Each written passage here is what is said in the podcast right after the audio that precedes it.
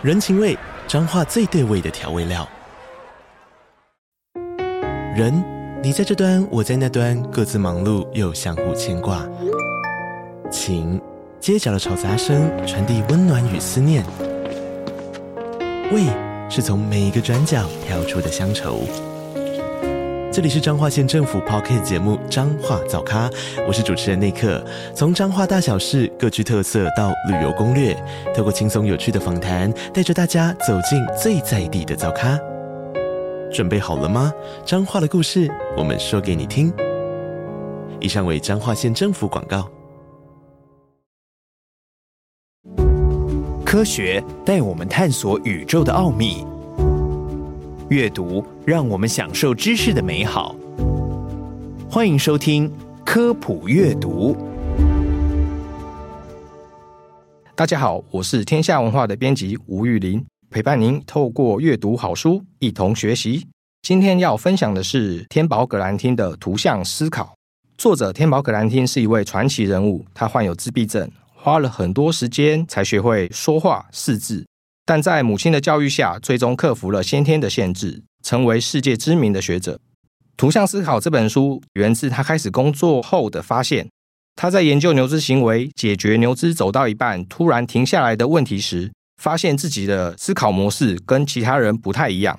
他很自然而然的就可以从牛的视角来看待周围环境，找出那些让牛停下来的小东西，像是光线、绳索等。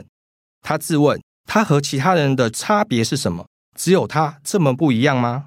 天宝葛兰汀研究之后提出一个想法，那就是我们的大脑分为图像思考和语言思考。先提醒一点，绝大多数人都同时拥有这两种能力，只是所占的比例不一样。比例和强度其实是两码子事。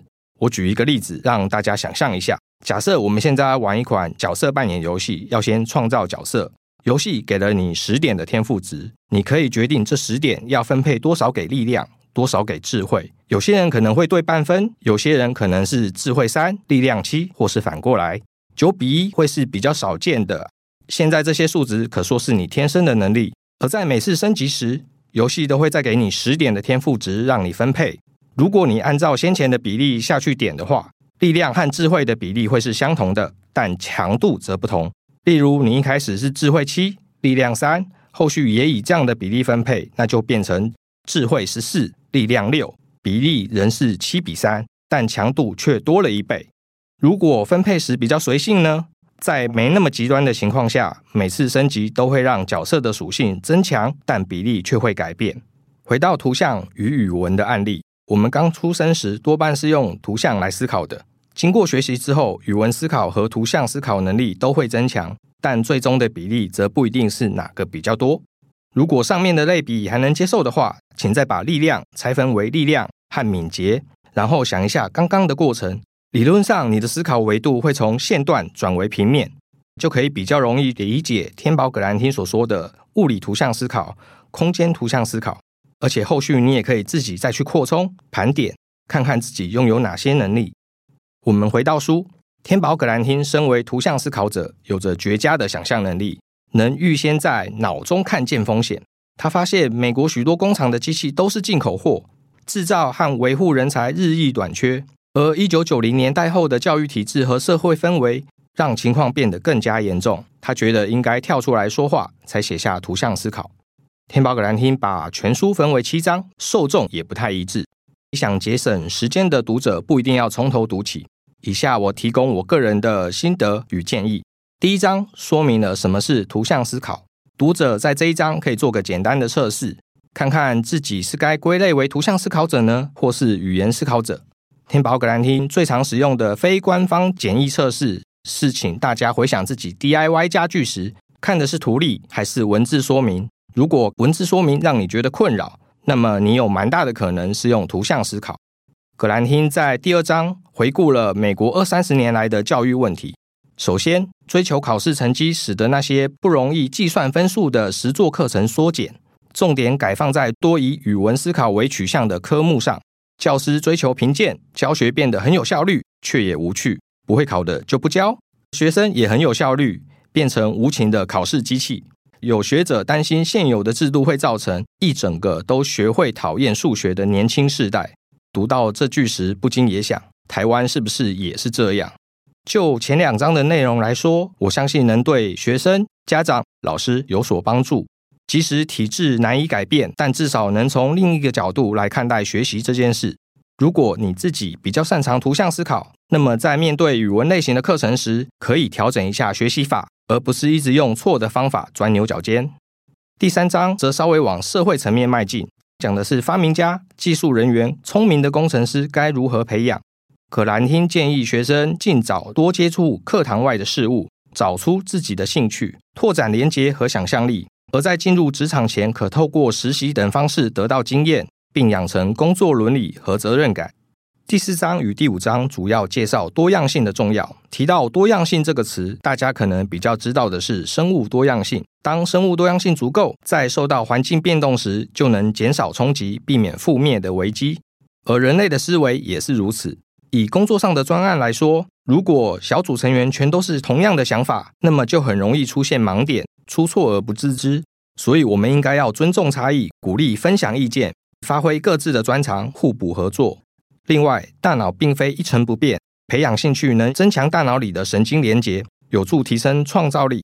例如，爱因斯坦的嗜好是拉小提琴，遇上难解的问题时，他会拉小提琴，往往解答就在演奏时在脑中浮现。如果读者有看过天下文化前阵子出版的《大脑这样听》，就会知道主动学习音乐对于提升学习成效有非常大的帮助。就这两章来说，是在提倡尊重彼此的差异，鼓励多元发展。尽管书中提到神经多样性范例都偏向光谱的两端，一般人会觉得这貌似与自己的关联不大。但其实转换一下视角来思考，这不过就是尊重每个人而已。虽然培养多元人才时会花费较多资源和心力，但整个社会都能因此获益。到了第六章，天宝葛兰汀呼吁领导者要任命图像思考者来管理，或至少要把图像思考者的意见当一回事。